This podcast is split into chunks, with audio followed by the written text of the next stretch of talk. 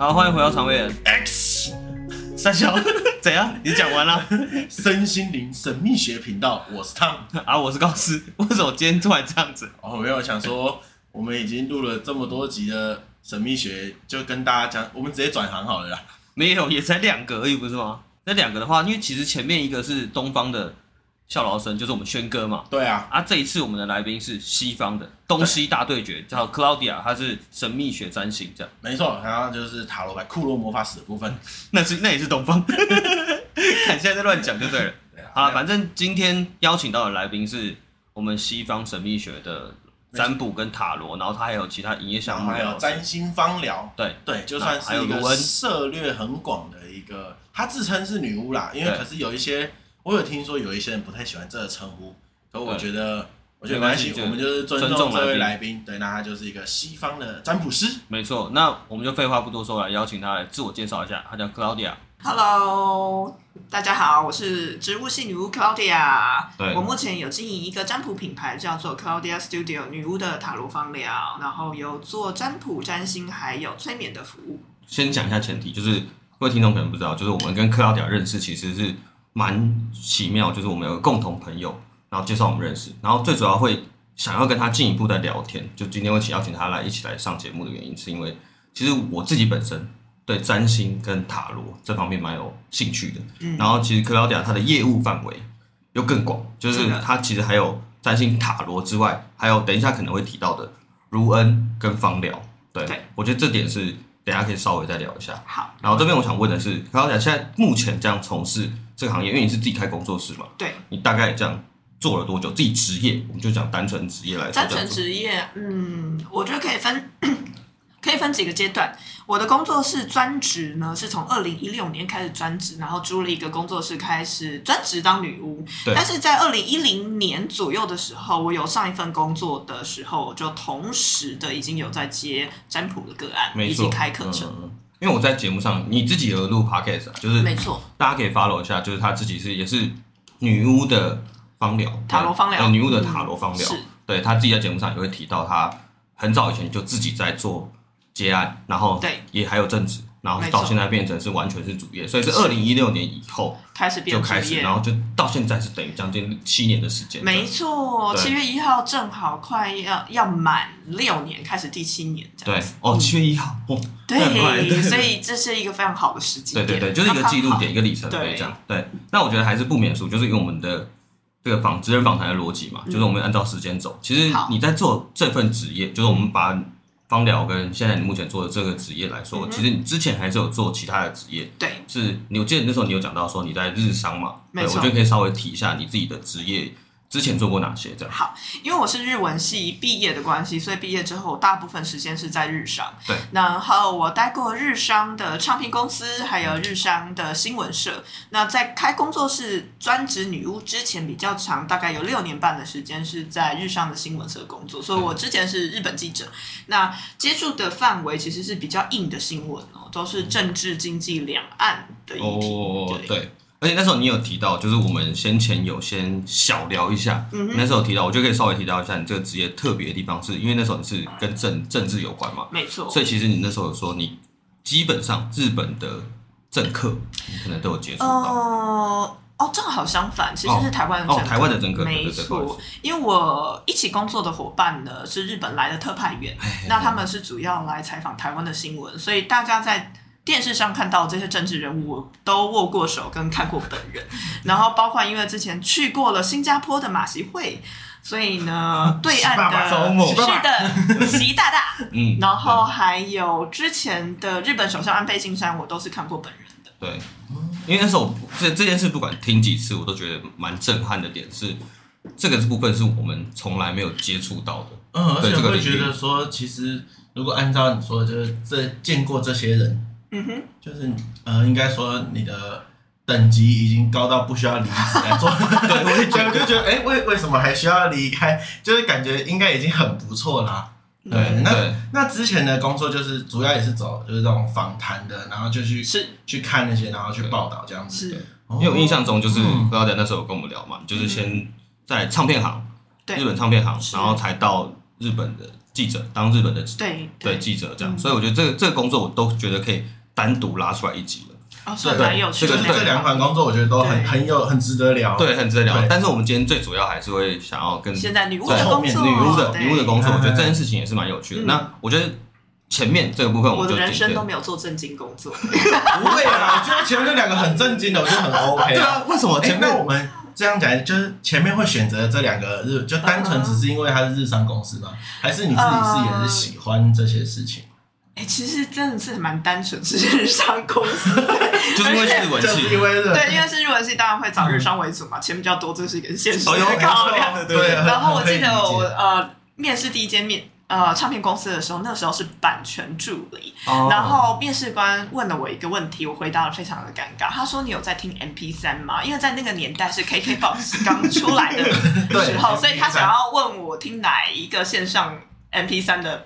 平台或平台，然后我说我当然有在听 MP 三啦，Sony 的嘛，对不对？不是，就是你知道网络上可以免费下载，对，就是 Foxy，对，好老好老，直接透露年龄，没有，但是所以就是你知道，我明明就是印证的是版权，但是你直接侵权，你直接侵权，对对对，我直接，但是主管还是录用我，他大概觉得想要救一个算一个，说真话，说真话，这个还不错，对啊，因为如果说我每个月都付费买 K。把骗子骗没有，铁定是骗人的。这么多管道，当初我才不相信。所以当时主管是抱着一种想要拯救世人跟拯救版权世界的心情录取我。对，那我觉得现在以现在的模式来说，以现在像台湾的听音乐的模式来说，它好像也算是有达到这个成效吧。因为大家开始会尊重订阅制这个规矩，这个规矩，所以我觉得就大家会慢慢。有了，我现在都是订那个 Apple Music，我都是有每个月付钱。对对对对，我也是，我也是。好，这个部分我们之后 之后再聊。已经扯远了，有机会我们再回来，因为我觉得这两个工作都是很酷的。对，已经扯远了。那应该这样讲，我们就从这个开始，就是因为后面是记者，那是做到了什么阶段，会让你突然有一个啊不想做了，我想要出来来当一个巫女了？哦。很简单啊，因为我再也不想要在日本人的胯下工作了。哇，这么直接，对对对，又痛恨日本啊，没有啦，就是每到后期每天都走在老板的后面一起去出差的时候。走下楼梯，我都想要把老板踹下去。久而久之，觉得这样实在不行，我再也不想要在日本胯下工作。为什么啊？这这有什么有什么心酸吗？我很好奇。心酸。因为我在节目上其实有聊过这一块，但是你没有提到它的细项。太细项了吗？我那时候都在想说，也许我离开日上，我可以画一个日就是日商老板的故事，这样。那大家如果有在日商的日商的呃。氛围下，对体系下面工作的话，大概多少可以理解？就是我们说日本人很龟毛，但是龟毛是一回事。你真的进入他们的体系工作的时候，他们就会把他们的龟毛，还有他们要求，对对他们的要求套用在你的身上。对，即使他们在台湾工作也是。然后再来是日本体制，多少对女生都会有一些歧视的状态。嗯嗯，对，都会有一些歧视的状态。呃，我的工作体系其实已经在日商里面是比较特别的，不是正规的日商，因为是新闻社嘛，所以已经算活跃。对，那正规的的日商里面，其实都会有女性怎么样升职的天花板啦。你结婚了以后比较不容易升职，或生了小孩也比较不容易升职的天花板存在。所以当时。呃，因为是记者的工作，然后再加上日商，我一直就会很担心，如果我生小孩后可能会保不住工作啦，嗯、然后老板的各种放冷箭啦，就觉得很痛苦。嗯、哦，对，嗯，所以你是有点已经为未来的考量了的关系，然后才开始想说，哎，那加上这个心态可能快崩了，然后又加上、嗯、已经崩了，已经崩了。严格说起来，那边的职场文化是比较压抑的。对，是相当压抑的。哦，嗯、因为我还以为就是只要外商的都是舒服。没有啊，日 商就是外商里的台商啊。因为我那时候就像我可能听到，就之前可能听有在德商之类的，然后他们就是因为人家也会说德国人很一板一眼，嗯，可是他们工作生活超幸福的。嗯、我就说，哎、欸，好像也还不错啊。嗯、所以我还以为这都是哦，所以日商真的硬，嗯。有一个就像你说那个升职的天花板，对。对，然后又又有很大的压力，因为他们要求的很严格，这样。对。对，所以他们东西都还不错，但是、就是、他们有所谓的尝试，就是日文里面有讲读空气，就是你其实要读这一个大家人际的氛围，现在很流行这个，对，现在很流行这个，你要了解那个氛围，然后这个是一些交际的尝试。比方说呢，呃，在日商的女生，你理所当然一定会，如果有客人来，你就是要去泡茶，招待，对。对，泡茶，然后端茶出来，这是理所当然，没有没有人会教你，勉强你，但是理所当然就是女生做，男生绝对不会做。然后呢，如果是喝酒应酬的话，你就是得帮老板倒酒、递酒干嘛的。就是完全女生在做服饰，服饰职位就是反正就是女生就要做这件事。那那我问一个题外话，就我自己看很多日本的，日本的这这还是在日商那一块了，就是在你要讲色的吗？不会不会不会，日本的那些 或者说你看日本的东西不 多不多吧？日本的剧，日本的剧，他们不是有些人喝醉酒之后会把他的领带绑在头上？对啊，会有啊。哇，这真的哦！人家动漫里面，但我过去的老板是没有的，但是就是他们日本人很喜欢喝酒，对，嗯，对对对，然后他们会借由喝酒去解大解放，对，所以会反差很大，白天都非常认真的工作之后，晚上去喝酒，然后续团续团，然后你可能就会大解放，就会。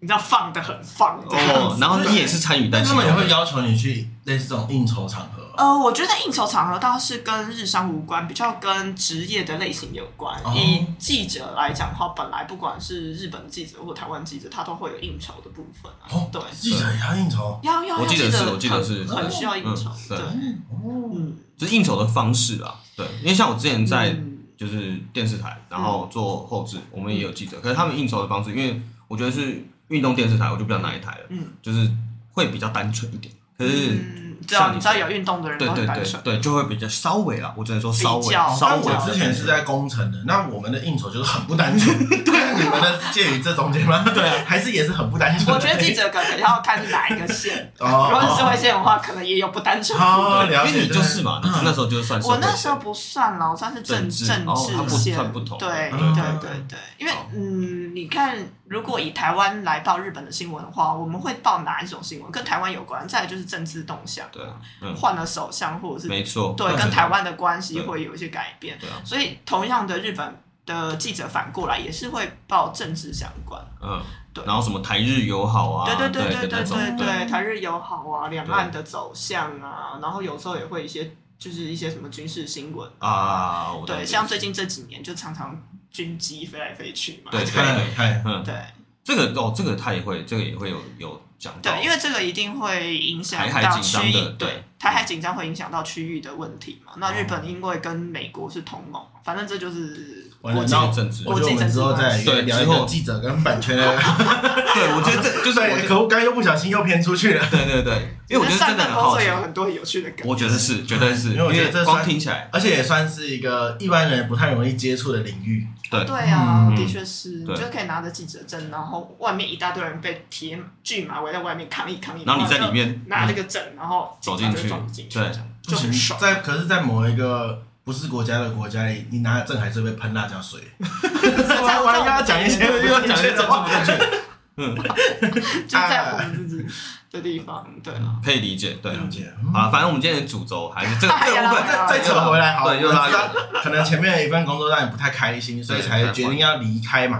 嗯，那我觉得可以稍微再聊到一下，就是我们之前有提到，就是你。从小应该说从国中那时候就开始已经接触到塔罗牌，塔罗牌。对，就我们叫我们统称叫神秘学，这样会 OK OK，这样蛮好的，对对对，神秘学。然后这个神秘学的部分是你到现在变职业，是因为你离开了前公司嘛，然后也不爽前公司，没有不爽公司，不爽老板。哦，不爽不爽老板。那我觉得你可以讲一下，就是你当初这个就算是也我不要透露年龄好了，这有好几年的历史，没关系啊，透露年龄。对。就从国中到现在的这个，今年七月我就要四十岁了，我以四十岁为荣，年轻年轻，可以可以，还算出来就好。对，我不在意，我都跟我老公讲说，我最近神力爆发，请叫我神力女超人。好，所以。那我觉得你可以稍微讲一下，从国中到。现在这个阶段的历程，对学这个神秘学的这个历程，可以从接触开始，因为谁带你入坑的？对对。然后我可以讲一下前提，就是因为你其实你的业务范围其实蛮广的，所以我觉得可以稍微讲一下，因为你一定会有起头的东西嘛。没错。对，然后会有开始慢慢变广这样。对。好，因为我业务范围以我的工作室品牌名称是塔罗跟芳疗，所以它就是踩在神秘学跟植物能量这一块。哎，对。那神秘学这一块，我的确像呃刚刚主持人讲到，我是从塔罗入门的。对。对。那我本身很喜欢画画。所以说，对于那种图像占卜的话，第一个就非常能够可以接受，好神秘的图像，而且很漂亮，然后你还可以收集卡片，没错，游戏王，游戏王的照片，哇，还可以算命，这样。对对对。对对。所以通常有算命能力的时候，在学生时代都会相当的受欢迎。没错，因为大家那时候就会求求神问卜，对对。对。没有，我如果在我们的领域，我们的理解，算命单纯只是为了。接触，你说实体上的接触，对，我不知道那什么接触。那那你要学接触的话，你就要看手相，这样才有用。对，好，那就可到点继续。然后就一直就学下来。可是呃，我的家庭背景其实也有关系。我的外公是命理师哦，对，所以我在接触的过程里面不太会受到父母的反对。当然，他没有推波助澜或赞成或者是鼓励，没有。但是就是。呃，我想要接触，他们也不会反对或者是质疑。然后，呃，一直到了我看看哦，出社会之后我才去学占星哦，对，然后学了占星以后，开始有在接个案，才开始学了芳疗，就是接触植物跟精油的这一块。是，那其实讲比较现实的芳疗，你要买精油就要钱啊，然后上课也很贵啊，那氪金那氪金超贵，对，氪金氪到天花板这样子。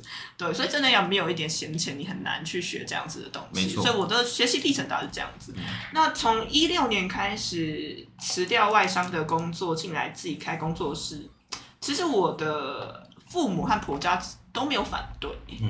对，那我想我父母那边应该很大一个原因，就是我外公其实本身就是命理师，就是在在世的时候是命理师，所以。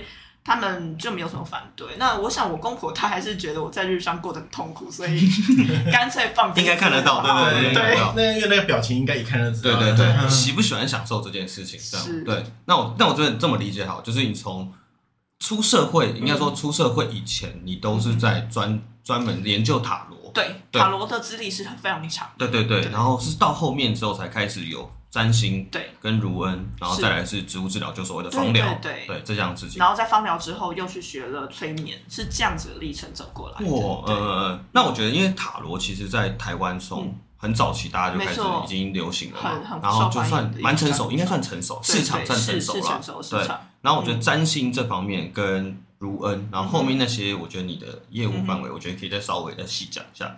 就是占星上面，然后因为占星我们也知道有个指标，对对，是我们的唐老师啊，唐老师这部分可以请唐老师烫在烫来讲烫烫子，没有来讲一下。我本来我本来也是没什么感觉啊，对啊，哎，我之前讲过吧，就我都跟他，我每次跟高人说，哎，你有没有看那唐一杰啊？说还叫他以前的名字，对，然后到不知道哪一天突然，反正就开始听他的 podcast，然后有一天我就就我们突然聊到星座，然后我就他他高师就在讲说那个。啊！你还在看唐立奇吧？然后说什么唐立奇叫唐老师，给我叫唐老师，他真的超，给我尊重一点，真的超这个这个故事就超愚蠢，就是因为他以前开始其实胖就是一个蛮，我叫胖子啦，就是他是一个蛮比较呃，我没有到很，就是我没有到很觉得可能什么星座啊什么那些对我生活很重要的人，然后我自己是从高中开始，也就是开始对星座有兴趣，但是就仅限于那种。可能双鱼座配合什么星座会很合，然后什么什么东西会配合什么，已经蛮细节。对对对，然后什么上升是什么，是近期才接触到的。但是早期就是会看这个星座，对对对，太阳星座的人，然后去看他到底是什么样个性，会去推敲这样，就仅限这样。我自己的念头会比较偏向是，如果今天他就说，哎，你这两个星座不合，我一开始都不会相信，我说怎么可能？那我都是那种就是。可能真的跟这个人吵翻了之后，然后就看一下星座，嗯，这个吵架了，好吧，就大概是这种感觉。但我也不会以他为一个指标的感觉。但是近期我觉得他就是胖子有个蛮大的转变，就是他突然从说，哎、欸，你有没有看唐綺阳，之后变成，哎、欸，有没有看唐老师？唐老师最近说天气很热，大家很容易吵架，你就注意一点。他连刚刚在就是我们在讯息中，他截图给我一块，他连那个讯息内容，因为他荧幕录影嘛，刚刚他讯息内容。啊，都是唐老师，老师在讲工位的部分，所以我要说，唐老师把台湾人都教的非常好。哎，我觉得可以这样说，对。那我那天我，而且就他又会讲说，哎，那你先就是他每次就会可能讲一些，然后他说，你如果前面到现在都有听的话，你现在也有出街的课程，那个你有上完出街的课程，然后我就说，哎，我现在是出街的学生。他就那天跟我讲，有有有，我觉得你全部听应该就有出街的。对，对，有有啦，就稍觉得蛮有趣的啦。嗯，对。那我觉得可以请车老师稍微讲一下，就是你以你理解中，因为占星这一块，其实唐老师算在台湾发扬光大。对，然后你自己的就是对这件事情的看法跟细项。细项啊，我刚刚有提到说我是先学塔罗，然后出社会之后才去学占星。那老实说，当初我是不想学占星，而且在学占星的初期，我真的非常的弱，我很不会记什么宫位在哪里，然后对不起来相位，太阳上升啊，月亮，对，对我一点都背不起来。然后为什么会去学呢？是因为当初在学塔罗牌的一些同学说，哎，我们要去学占星，赶快受到同才的压力，团购的感觉，团购的压力，对对对，然后就哦，然后就去了这样子，哦，然后于是就开启了这条路。但那个确实像你说的一样，就是它会有比较多的，它要背诵的部分比较多。其实它是基础学术的理论非常的多。那塔罗牌的话，基础学术理论，当然你还是要背七十八张牌的牌意没错，但学术理论说真的没有占星这么多。对，那我觉得来聊聊塔罗好了，因为我觉得就像你刚才提到，就是塔罗这件事情是靠你自己的解读。对，然后我自己有一个比较玩笑的说法，就是像我们以前小时候在玩卡牌游戏的时候，对。都会，因为都对，因为游戏王的时候，然后不是都是日文的嘛，因为是正版卡片。可是那时候就比看谁会说这样，就是你又看不懂啊。对，就是会有一种那种感觉，是我说这张我就干掉你这样。然后什么原因你不用管，就是我就说的干掉你。就是看看谁会讲。对，这个说书人的概念。我好像记得我有做过这件事，我就好像它是一个壶的牌吧。我反正我说这就是把你场上所有怪物都收进壶里。出中文版，我好像有被臭骂，就根本不是那样的解读方式。你每次拿这张牌，我就输了，我就哦，抱歉。对，然后我觉得大家可以稍微提一下塔罗这件事，因为毕竟你也是算资历最久的嘛，就是以塔罗来说，而且你节目上其实有提到，就是塔罗跟芳疗算是你。蛮有兴趣的，对对，蛮有兴趣。对塔罗的部分，我觉得可以稍微讲一下。对啊，所以大家会想要听有趣的个案，是不是？对对对对对。然后我觉得塔罗牌真的非常有趣。虽然占卜师你会听他的解释，好像很神，他什么都知道。嗯。可是有的时候占卜师真的是按照牌讲，他不见得真的会知道你后来发生什么事。那有一个有趣的个案是这样子，就在塔罗牌里面，如果有知道塔罗的话，它里面有一张非常激烈的牌卡，叫做塔。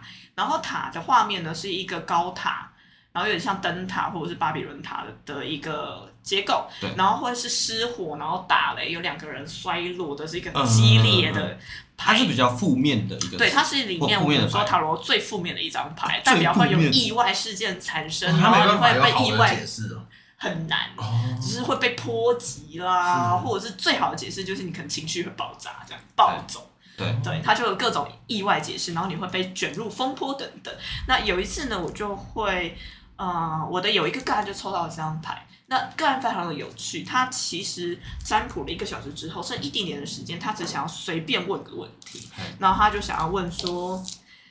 哎，他这一次的多一会考几分？但是对方呢，其实是一个英语的高材生，学霸，学霸，对对对，完全是学霸。他就是闭着眼睛考也可以考九百分的那种类型，接近满分，因为对，接近满分，没错。嗯，但那次的占卜结果是他会低于四百五十分，然后他就觉得绝对不可能，绝对是算的不准。我说。我觉得呢，看塔应该就是会有一些意外产生，你没有办法预期，然后你也没有办法很难躲掉。嗯、对，那我在想，会不会是你生病了那一天的精神状况不好，所以没办法考到。他是前面算，对对，还没还没考试，还没有考试的时候，他想要先预测一下他的考试成绩。肯定是落赛，只是问一问的那考试没就是落赛的好时机吗？考试永远都会想到肠躁症，对，肚子好痛，那考不好就有理由了。啊，结果嘞？结果结果在考试当天果然，哎，他对果然低于四百五十分，因为后来那个人跟我回馈说：“老师，你真的算的太准了。”我那天早上被两台计程车连续载错考场，所以我没有赶上考试，因此他连四百五十分都没有到。这只是他很衰，我也觉得他蛮衰的。所以真的就是一个你没有预料到的他。对对对，非常感谢这个个案，非常因为他人的痛苦。如果如果说就我们按照我们前面游戏王卡乱讲解释的话，我我搞不好就会把那张解释成那是敌人的家。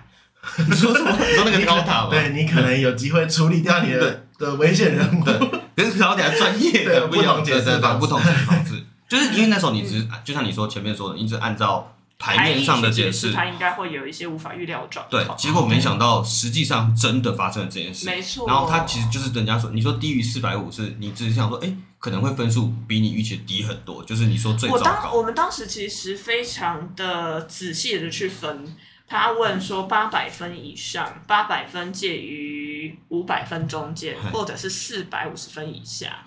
哦。对，然后那张塔就落在四百五十分以下的那一个。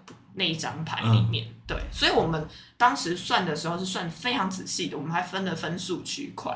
对，可是怎么跳那么大？从八百直接跳四百五？就是他想要算一个那个 range，、哦、一个 range，对，一个 range，对。我可以算到这么细哦。对，其实是可以算很细。你有、欸，那你可以三岁三岁算呢？对，算到六十。你 说感情状况吗？对啊，对。这种情况的话，我们应该会用。呃，五年来算，或者是说十年来算也是可以。因为我身边朋友也有在做占星跟塔罗，嗯，嗯，然后他们都是会一季，就是我相我记得我好像有看到格劳迪亚的 po 文，嗯，你也会是一个月会有个总结这样的感觉。对对对对，然后我朋友是一季一季这样，就是三个月三个月都可以。对，什么春至啊，然后夏至这样，对对的方式去分。嗯，我觉得这这个超酷的，就是你抽下来之后，你可能会大概。知道你未来可能会有什么走向，没错。但他算的也就是一个大方向，他不太能就是明确的说到底发生什么事情那种感觉。嗯，我觉得要到多明确，这可以有一个分类。我们先这样讲好了。其实你在占卜的时候问的越细，是。占卜师可以解答越细，但当你坐下来只跟占卜师讲我想要问工作运的时候，那他只能大概的解释工作运。可是如果你今天问的是我跟我的主管，或是我跟我的某某同事不合发生了什么样的问题，那占卜出来还是可以就很细节的问题去做回答。哦，对。可是当然也有一个情况是，呃，我的个案有些个案分手个案很喜欢问，那我要跟谁谁如何复合？塔罗当然也可以给你一些建议，嗯、但是某些你知道呃技术层次的，嗯、对我无法告诉你说你要跟你男朋友讲什么什么什么什么，这样子他就会误会，我以为我以为是细到这样，对，还没有办法，对，还没有办法。什么是技术？对，技术 技术性问题。那所以会有还那会有一种状况是。可能算出来，然后这个是不能讲的嘛？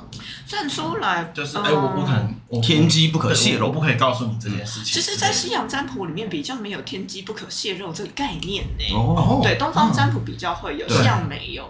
对，然后既然你是来占卜，而且也牌也是由你来抽出来的，通常不会有我不会讲的事情。哦，对，把它当成一个解签的概念。对对对对对对对，这真的就是解签。是，对。哦，可是塔罗牌占卜师他看的，呃，不是签文，而是图像。嗯，对，还有塔罗的意思。对对。哎，不好意思，我刚才想到一个问题，嗯，就是如果今天啊，嗯，是你的可能很熟悉的朋友来找你算命，然后他如果今天分手这件事情，嗯，然后你已经很明确的知道 他到底做了什么事情让他男朋友不爽，或者让他老公不爽。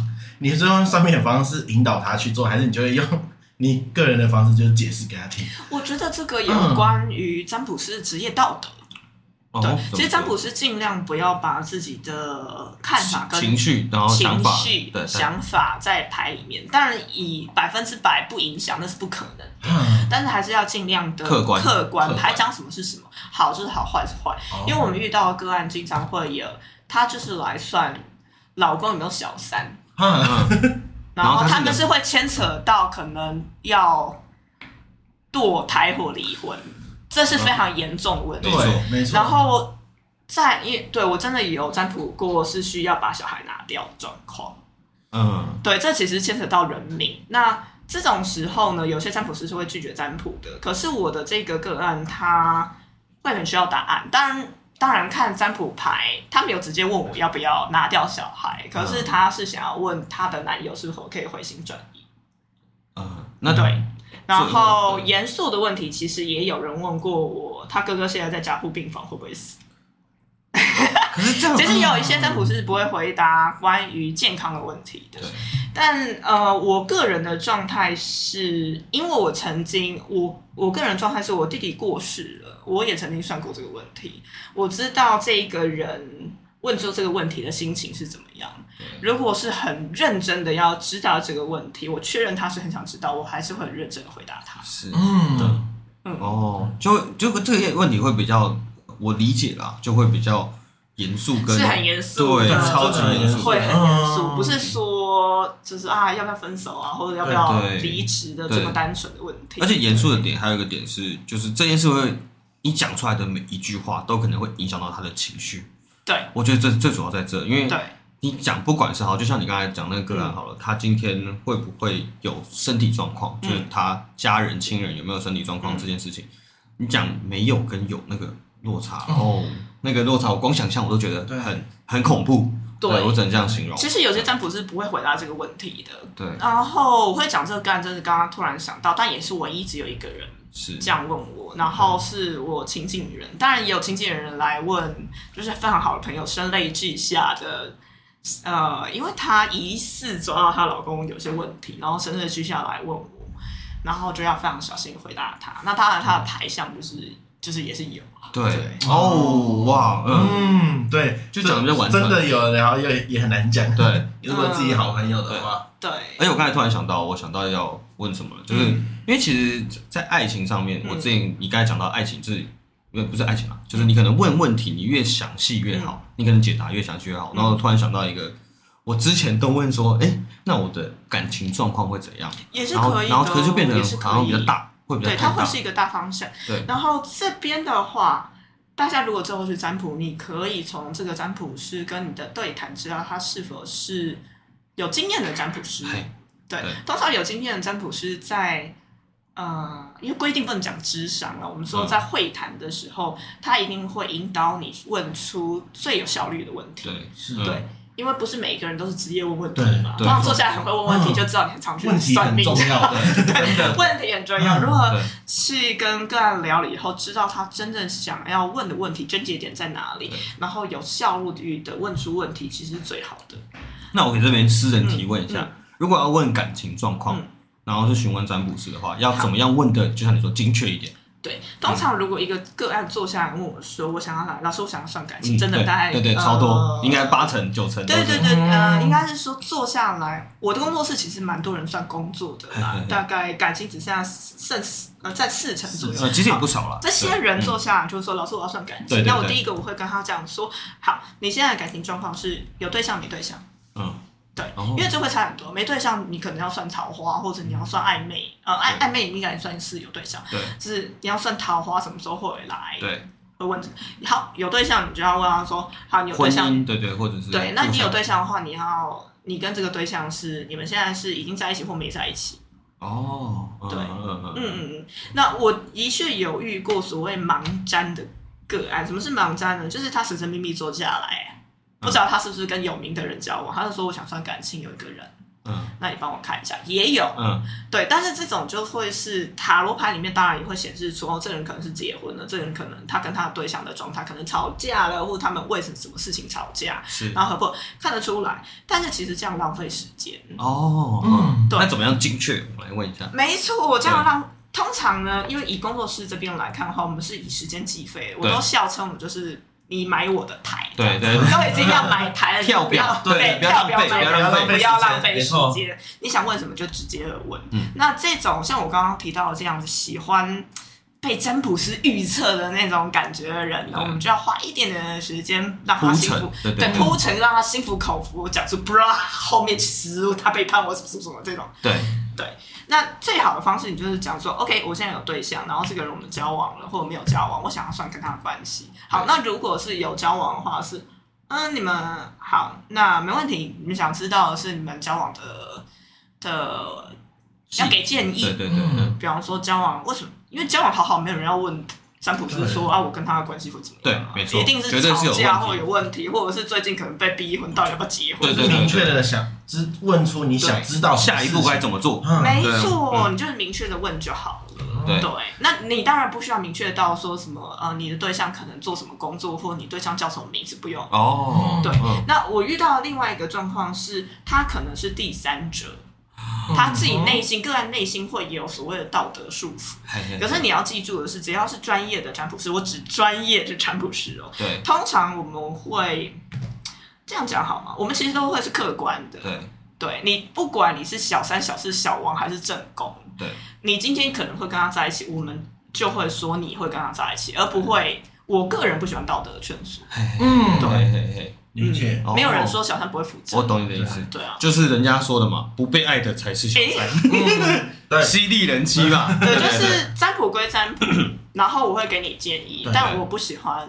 我不喜欢还要道德，就是可能你算算明明就会在一起，我不会因为你是小三跟你说，我觉得你们不要在一起那种感觉。嗯，我的个案里面的确还蛮多是可能是 婚姻的第三者。OK 啊，要不然就是婚姻内想要找小王。对，那我我们也怕那个讲太多个案麻烦。那我想要问另外一个点哦，如果今天好比我们就讲高四的状态好了，他说他想要算感情，嗯，那今天他可能说，哦，我算分五岁来讲哈，可能有四张牌好了，那如果基本上他。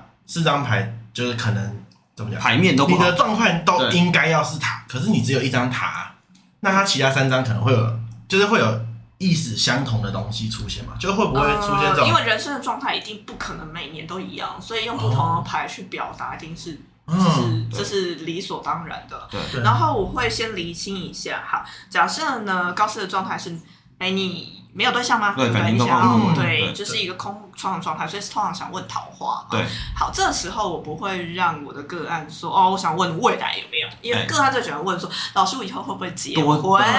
因为他被很多老师骗了。对，但是呢，这个问题就太广，你就算去问紫微斗数老师，他只会帮你看一个最有可能，你知道那个姻缘点最高的点，可能性，他就永远是一个可能性。所以我会跟个案说，你这样问他会。比较没有建设性，有建设性的方法是我们问，比方说这半年或者是这一年，对，你有没有下半年？对对对，你有没有机会遇到对的人？哦，对，不，因为不管是感情或者是婚姻，你都是要经营的。对，那最重要的是，我们想要问命运的是，你有没有这个命运的机会嘛？你先抓住那个机会，你再去后面再说。而且我理解的塔罗其实蛮酷的，就是我就从我身边朋友讲，就是他就说他抽一张自己的嘛。嗯，然后他抽三张，然后那三张分别代表过去、现在跟未来。嗯，对，然后我觉得哇，很符合我逻辑耶，就是我自己的理解啦。对，然后我还有一个点是，刚才克劳迪亚有讲到说，就是问定问问题精确这件事情，然后还有一些什么，你说有比较专业的塔罗师，是。像我自己过往的经验，我就会问他，只要遇到塔罗师，我都会问他我过去发生什么事情。因为过去的事情是定定的嘛，所以你就会用这种方式去推断说，哎，这塔罗是不是？很了解这件事情，这样对，所以我觉得这可能也是可以可以给那些可能真正想要了解塔罗占星的人，就是他想要算命的人，可以去当一个参考。那有没有什么不能问的东西？不能问，其实就像我刚刚所讲的，大概占卜师不会告诉你乐透号码啊。如果他可以预料得了的话，他就不会他自己去买了，对，他就自己去买。对，然后大部分占卜师不会问健康问题了，包括我也是。比方说，他会问说：“哇，老师，我觉得有这里痛那里痛，这样子。”你可以帮我算算怎么回事？这个无法，我顶多会帮你看看。注意什么东西的？呃，比方说你找这个医生合不合适？或是你在评估某些几个医生，或者是去哪一间医院比较好？也许我会帮你看哦，也许这个好，那个不好。对对，但我们很少很少会回答健康问题，因为最好你还是就是去看医生，跟这也是职业道德问题。啊，还有责责任专业不同跟责任厘清的问题，你的健康还是要自己负责，或者是最好理想的状态。对对对，这这确实蛮科学的，我觉得克劳迪亚这样讲其实蛮科学的。对，因为我然后想到这个点会是说，像可能你也从以前就是做了这么久啊，会不会有人就是算出来结果之后更小更新？就是你怎么可以这样说？怎么可能之类的？因为目前没有哎，这个可能跟智商。应该是说会谈技巧有关系，对，因为不管是心理智商师也好，或者是占卜师，他通常都是一个跟人对谈的行业。对，那你后来，我都戏称说，你知道圣雅森。不管是占卜师、塔罗师，或者是命理师、东方命理师，他的角色有点像是朋友以上、心理师未满的角色。嗯，因为台湾人对心理师上还是在一个好像有一点距离，有一点点距离。很酷的距离，对对对。但是如果你去圣雅的时候，其实大家都不会有一点，你你第一你不会有。哦，自己好像生病了，或者是自己好像要被婆媳了。对。但是其实很多的人来占卜，多半内心是有备案的。其实是有案，人家说案底嘛，就是有些人是想希望你背书他，当然你没有被背书不一定。对。可是他会希望透过跟占卜师聊了以后，他心情是比较愉快的，啊有一个方向。对。对对，所以这个时候会谈和智商技巧就会变得很重要。哦，说到一个点上，因为这个部分其实，在我们先前有访问过心理咨商师，对，然后胖子那时候就有提出个疑问，就是就像你刚才讲的，他其实去看心理咨商师，跟你去算占卜，你去塔罗，你去东方的玄学，这样就会别人观观感不太一样。对对，就可能今天说哦，我去算个命，跟我去看个心理医生，那他说。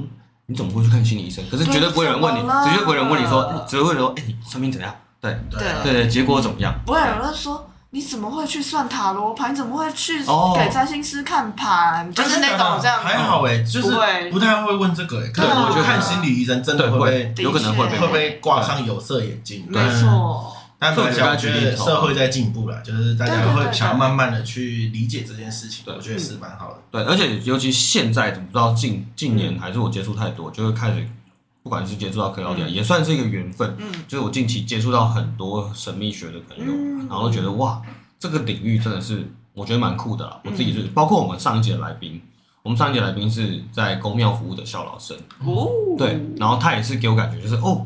很用心跟很有兴趣在这一块里面，对，对，真的要有兴趣的。对对对对，那我觉得可以再稍微带到一点，就是因为除了你的营业项目，有个别别讲营业项目，我们讲服务，服务项目，服务项目，我们讲服务项目中，塔罗跟占星，占星是你后面开始学，但其实还有卢恩。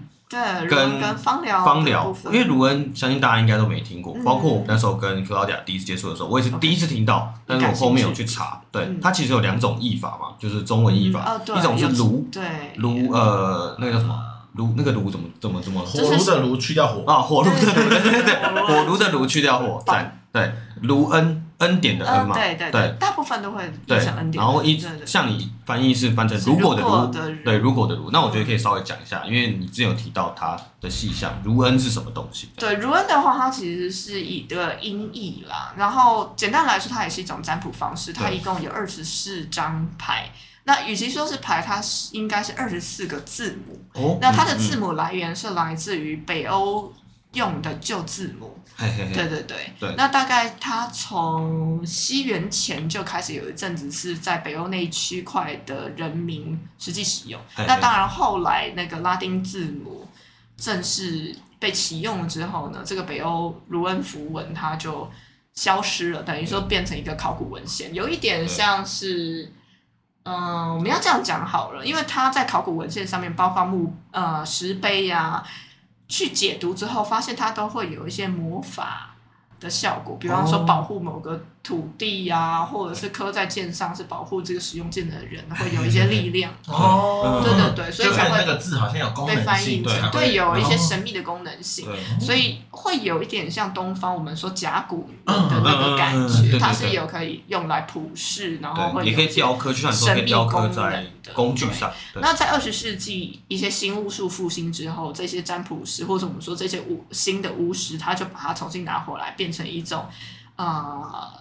占卜工具，对，那在欧美的一些我们说占卜师或者是巫师，他们也蛮喜欢用这个字母来做一些魔法等等。不过简单的拉回来说，它就像塔罗牌一样是一个占卜工具，只是它这些是实际曾经被人类使用过的字母。对，那每一个字母它会有背后连接的北欧神话的神旨、神奇，有没有？神奇或是呃文化的故事。对，那因为。呃，文化背景和地理背景也不同，它就会跟塔罗牌在解牌的时候，它讲的内容会有一些个性上的差异。嘿那如果大家都有看过《雷神索尔》，对我有看到，我有查到这个，对对对对，呃，我觉得《雷神索尔》因为被 Marvel 改编了之后，它变得比较娱乐化。那加上 Marvel 被米老鼠买走，就更娱乐化一点。对对对对对，对，就是金，就是金发大肌肉帅哥。哦，真的。它有基本。近期要上映了，对。没没没错，那时候《爱与雷霆》是吧？对对对。我正好在打打电影，对对对，没有。对，这我觉得太好笑了。对对，那它有一些基本的个性是跟就是真的在神话里面说是很类似，他就是自大狂妄的一个角色，但是他非常。想要保护他的阿斯加神剑，这有基本的概念。那比较类似像呃，真的可以感受到北欧风格是比较早之前有一部三 D 动画电影叫做《北海小英雄哦，不是。不是不是，北海小英雄太太久太久了，贝武夫啦，贝武夫，贝武夫有听过，北海血鳕鱼相思。我说北海小英雄也有啊，但北海小英雄的确是在叙述北欧那一块，海盗那块，没错没错，他的确是他们那个年代的确就是用正在用呃，就是卢恩符文的这个年代，对，就是那个年代。好。那呃，在很久之前，就是我记得那个海里面有个海妖，还是安吉丽娜·裘丽配音的贝武夫，他的风格就比较接近就是北欧神话的风格，就是一个非常冷冽的，因为北方非常冷嘛，所以资源很少之下，部族就是征战，所以有非常多战争的故事。所以算其实背景来讲，它其实算是一个阴暗的故事啊。对，但是雷神拍的比较亮一点。对对，因为他应该，没有人要看。对，确实啊，而且他们是那时候的战斗民族，这样感觉。对对对对，大概是那个感觉。因为我听到一些、看到一些电影或者一些影集，对对对，他们都就是北海那些北欧的那些人，都真的非常好战，就是会，嗯，我会觉得欧拉夫是一个开心的谐星的。可是就有点像是我们如果讲到希腊罗马神话，宙斯就是酒池肉林，对对对对对。但是北欧神话里面，他就。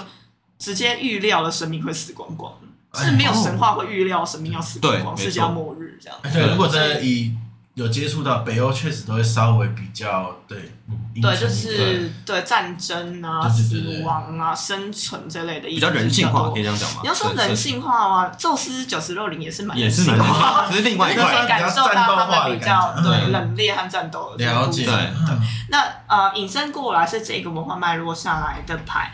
他讲话就是一翻两瞪眼，他不跟你五四三。嗯，塔罗牌里面他就是跟一直跟你说，你要这样啊，迂回啊，因为这个怎样，所以这个怎样，然后后来背景是怎样。但北欧的卢恩符文就是一翻两瞪眼，可以不可以？哦，会交往不会交往？他们我很好奇，这个他呈现方式也是排组吗？对对，也是排除，它就是文字，其实呃就。长得跟拉丁文有一点点像。那我好奇他在就是咨询的过程中，他是什么样的方式？是也是抽牌？一样也是抽，嗯，然后也一样问问题，然后抽牌这样。没错没错，就是这个形式。那它除了牌卡的形式以外，大部分会印在就是刻在石头上。哦，对，反正你在一些手上感觉超酷，就很像对，帮你围拳摆正之类的。没没没错没错。哦，有这个。你在占卜网，你在占卜的网站上面，你就可以买，比方说紫水晶做的啦，然后黑曜岩做的啦，玉做的，对，就是各种矿石做的符文。因为早期的符文本来就是刻在石头或者木片上，对，没错，对。所以它的算法除了这种问题，它还有别的别的做法吗？呃。占卜它就是利用符文的这一块，但是你要把符文运用在魔法的这一块，当然也可以啊。对啊，就是你要施咒，你就可以运用符文上面的能量去施咒。那当然就是魔法。对，这就是高调女巫的部分。对，这就是不告诉你，有有兴趣自己来试。有有兴趣自己来上课。对，正好七月上这个课，怎么印在你额头上？因为高调也有在上课。对，那我这边还有特别想问的是，因为。像你这两个牌组，就是我们讲卢恩跟塔罗，它其实你刚刚其实有提到，它塔罗会比较婉转一点，是吧？算婉转。婉转。然后卢恩相较起卢恩会比较婉转啦，但是卢恩会比较直接。我觉得是卢恩的直接配上塔罗，是塔罗给你资讯量太多哦，他会想要叙述前因后果，这个人怎么样？因为塔罗大家看过就是。上面图就很多，图腾，可以图腾就非常多，符号非常多，然后有连接占星，有符号学，有数字学，所以它就非常杂。你如果是那种很喜欢一件东西一直剖析、一直剖析进的人的话，会非常的适合。适合，对，对，而且每一个人看图都会有不一样的心理想法，对，所以这个方面变得非常容易跟。你的问占者互动，对，我知道。对，有的时候你知道这个人看了一心上面插三把刀，他自己就泪流下来了。老师，其实我怎样？因为这个这个部分我还有一个小故事，就是我身边有在做占星塔罗的朋友，就像刚才克劳迪亚说一样，他会有个故事跟脉络。他们是怎么样？就是自己拿一组牌，然后自己施法嘛，或施咒，然后可能去抽。一张一张抽，然后去问问题，一张一张抽，所以它变成他是解读，自己用一张牌去解读他刚刚所问的问题，就变成有一个脉络可循，是不是？就是会有个故事性，他把故事性串起来。可是卢恩就比较直接，就是是跟否这样。嗯，我们不能说卢恩就是是跟否，而是说卢恩也可以借由每一个文字串出故事。但是我们只能说，以我的感觉来讲，卢恩他所给予的答案真的会比塔罗直接很多。了解。对，因为塔罗的牌面上面有太多符号，你可以去做解读。没错没错。对，那使用情境呢？我很好奇。使用情境的话，呃，跟塔罗一模一样啊，所以你想问的问题都是可以使用，因为它就是占卜的另外一种方式。哦。所以会有人专门来说，我今天就是要来找。的确，就是比方说像高斯就会说啊，我觉得卢恩好有趣，很少人在用。好，那他就可能说，我预约的时候我就说，我今天没有要算塔罗，我的问题我就想要用卢恩占卜用。哦，对，嗯嗯嗯，但它真的呃没有特别哪个情境可以用，哪个情境不可用，就是都可用，它就是占卜的一种。对对对。嗯，有一点类似像是，对，它就是占卜工具，有点像是我们不会去比较塔罗跟易经。是适合，因为它就是一种占卜工具。对，你什么问题都可以问易经，什么问题都可以问塔罗这样。对，而且就像讲讲的比较实际一点，就是你吃饭的时候，你可能。用筷子、用叉子、用汤匙，其实都可以达到你喂饱的东西，只是你喜欢哪一种方式。然后你也不会去比较筷子比较好还是汤匙比较好，对对对对对，因为没有意义的。对，没有真的没有意义。对对对，有点累。就是目的都是达成的，只是工具不同，然后可能有成效上面会有点不同。当然，工具上面它会有一些特质。对对对对对。比方说，你用筷子跟用叉子一样可以叉，那筷子可能可以干嘛？然后叉子可能会有不一样的特质。哦，对，我举我就举例子，这样就可以。OK，你开心就好。爽就 好。哎，我可是像。塔罗这些，塔罗卢文这样，嗯，这些是可以帮自己算的吗？可以啊，哎、欸，这也是蛮，我觉得很棒哎、欸。就是你问到了一个大家都问的问题，为什么有些人会觉得不能帮自己算呢？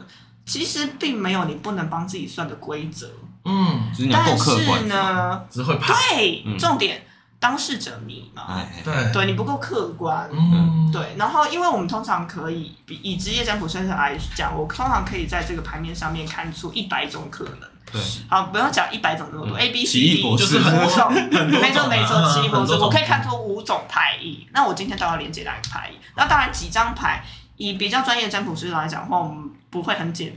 但你也会很简单抽三张，但我们有的时候会抽十张，这样。那在这么多张里面，其实我们会看出，我们也会一眼看出某些去向。对。可是通常我们在很混乱、脑袋很混乱的时候，我们其实想要多一点答案。这个时候你越解。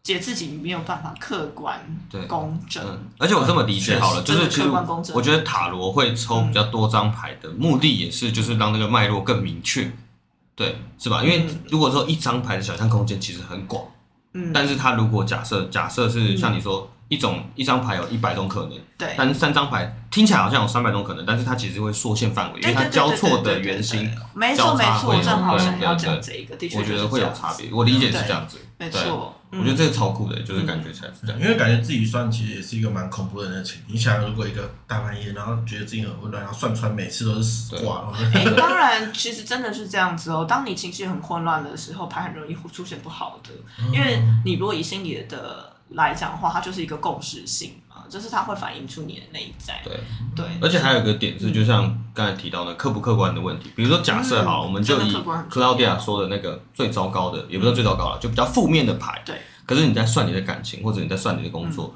你自己会解读到另外一面。呃，搞不好你说看到这张牌，其实根本不是我，搞不好是别人很糟糕，或者这种事情，你就会变成完全不客观在看待这张牌。对啊。所以我们可以把它理解成，并没有说这是一个禁忌，而是你在。自己帮自己算的时候，很容易进入一个误区而已。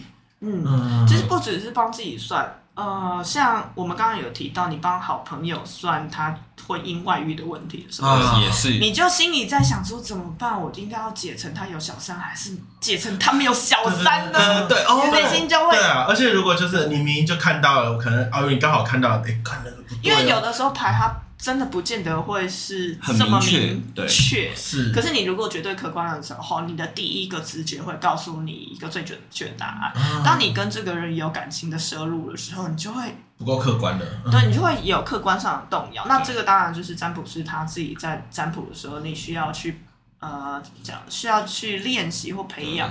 客观性也算是专业程度上，对，它是专业的练习，对，这就是职业上困难的地方。嗯，变你你你的兴趣变成职业，它就会有这样的差距。对，那我觉得兴趣变职业，我觉得我稍稍的，我们这个问题先 keep 住。然后我觉得大家可以再稍微再提到一点，就是你的芳疗这件事情，因为你我们就把你的营业项目跟服务项目全部都聊一聊，对，全部聊一聊，这样对，全部都聊一聊。啊，就他妈的，你让我去尿个尿。好了，因为我们这集篇幅也比较长了，那我觉得就分两集喽。好，那我们下集再见。